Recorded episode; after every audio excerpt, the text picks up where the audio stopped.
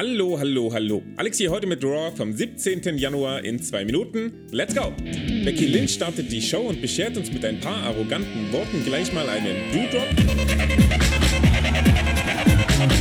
Wo die beiden sind, können natürlich auch Bianca Belair und Liv Morgan nicht weit sein. Das auf den gestellten Austausch folgende Tag-Match nutzt Doudrop, um sich etwas Respekt zu verschaffen und im gleichen Atemzug Liv mal so richtig schlecht aussehen zu lassen.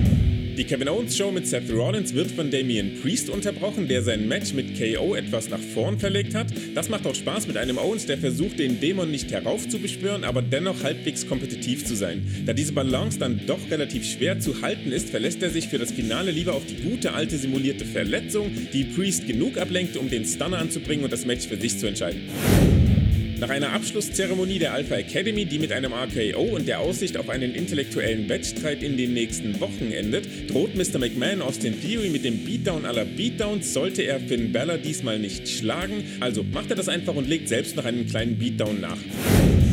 Rhea Ripley bei Phoenix und Reggie fallen nach den jeweiligen Attacken durch Nikki Ash und Maurice bzw. durch den Tour in den Chokeslam von Omos jeweils als wären sie von einem Ziegelstein getroffen worden und im Fall der Glamazon stimmt das sogar, denn Maurice hat für heute extra den Packplan ihres Kulturtäschchens geändert.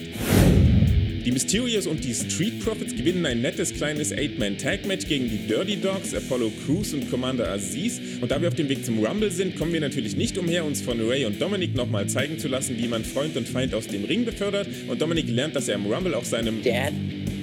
Dad, Dad, Daddy-O? leider nicht vertrauen kann.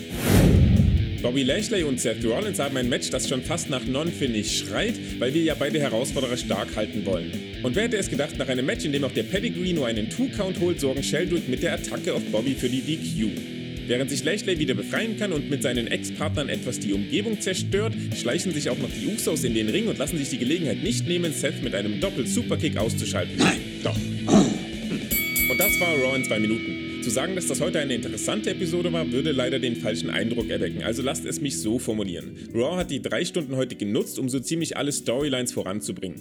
Leider offenbart sich dabei wieder, dass WWE aktuell nicht die Fähigkeit hat, mich mit ihrem Storytelling abzuholen. Irgendwie wirkt das alles wie die zehnte Wiederholung eines Remakes, dessen Original ich auch schon zehnmal gesehen habe.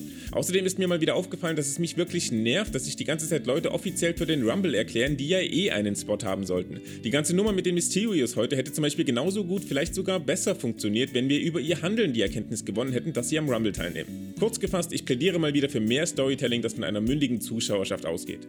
Und damit bedanke ich mich für die Aufmerksamkeit. Schreibt mir gerne in die Kommentare, wie ihr zum WWE oder Wrestling Storytelling im Allgemeinen steht. Lasst außerdem ein Like da und abonniert den Kanal, wenn ihr Bock darauf habt. Später kommt dann noch die volle Review, hört auch da gerne mal rein. Und wir hören uns am Samstag wieder zu SmackDown. Bis dahin, macht's gut. Schatz, ich bin neu verliebt. Was? Da drüben. Das ist er. Aber das ist ein Auto. Ja, eben. Mit ihm habe ich alles richtig gemacht. Wunschauto einfach kaufen, verkaufen oder leasen. Bei Autoscout24. Alles richtig gemacht.